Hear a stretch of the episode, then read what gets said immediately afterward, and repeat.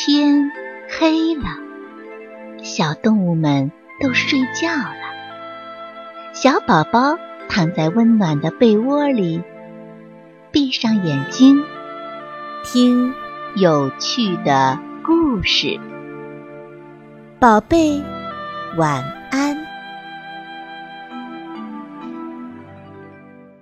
熊爷爷的图书馆。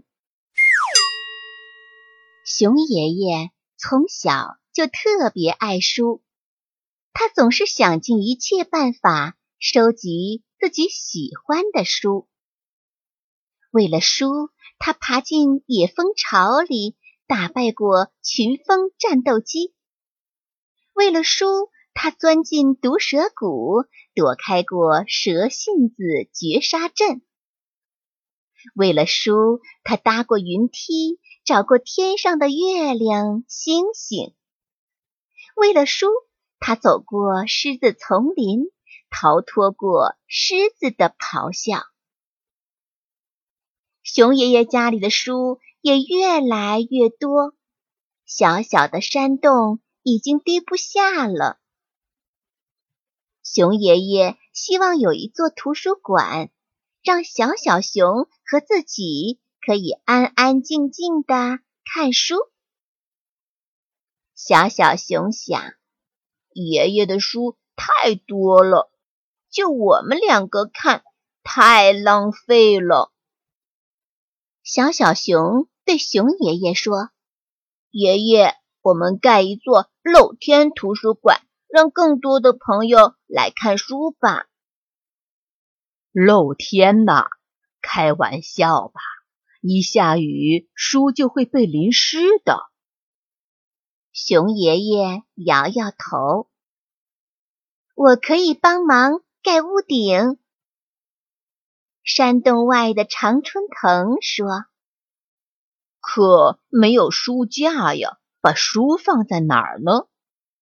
熊爷爷又问：“我的胳膊能做书架呀。”大树。伸出强壮的树枝，说：“你身上那么多调皮的虫子，会把书弄脏的。”熊爷爷还是很担心。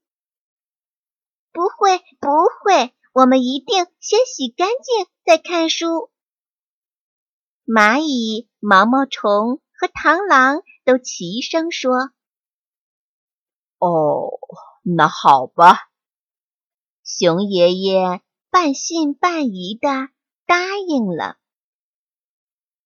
露天图书馆成立了，常春藤在树枝的周围用叶子和藤织了一个大大的绿屋顶。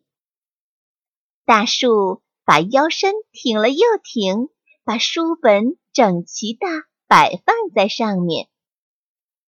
小鸟们。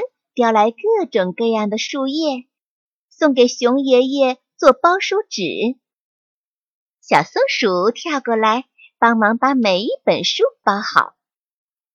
小小熊把书摆上树枝，蘑菇们变出了许多桌子和凳子，而屎壳郎们呢，清理着每一个角落。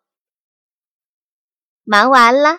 小松鼠洗干净手，拿起一本书，靠着树干边看边笑。小鸟也擦净嘴巴，翻开一本书，边看边唱。蝴蝶、蚂蚁、螳螂早就洗得干干净净的，钻进了书堆里，寻找自己的快乐。就连屎壳郎也把小粪车。推得远远的，再走回来，掸掉身上的脏东西，洗净手脚，捧着一本书读了起来。小小熊当上了图书管理员，爬上爬下，忙个不停，帮朋友们找书。不行，这样我没时间看书了。小小熊心想。他向熊爷爷请了一个月的假，在山洞里玩起了电脑，熊爷爷着急了：“总玩电脑可不行啊，要多看书才对呢。”小小熊笑嘻嘻地说：“哦，我就玩一个月。”一个月后，小小熊送给熊爷爷一份神奇的礼物——八只电子机器手。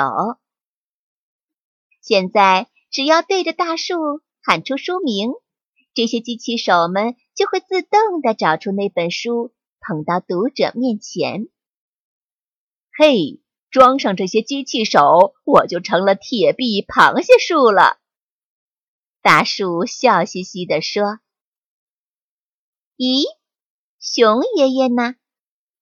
原来呀，他跑到对面山头去找他的熊朋友，说服他和自己一起开第二家露天图书馆。因为每一个有山。”有水有熊的地方，都应该有熊爷爷的图书馆。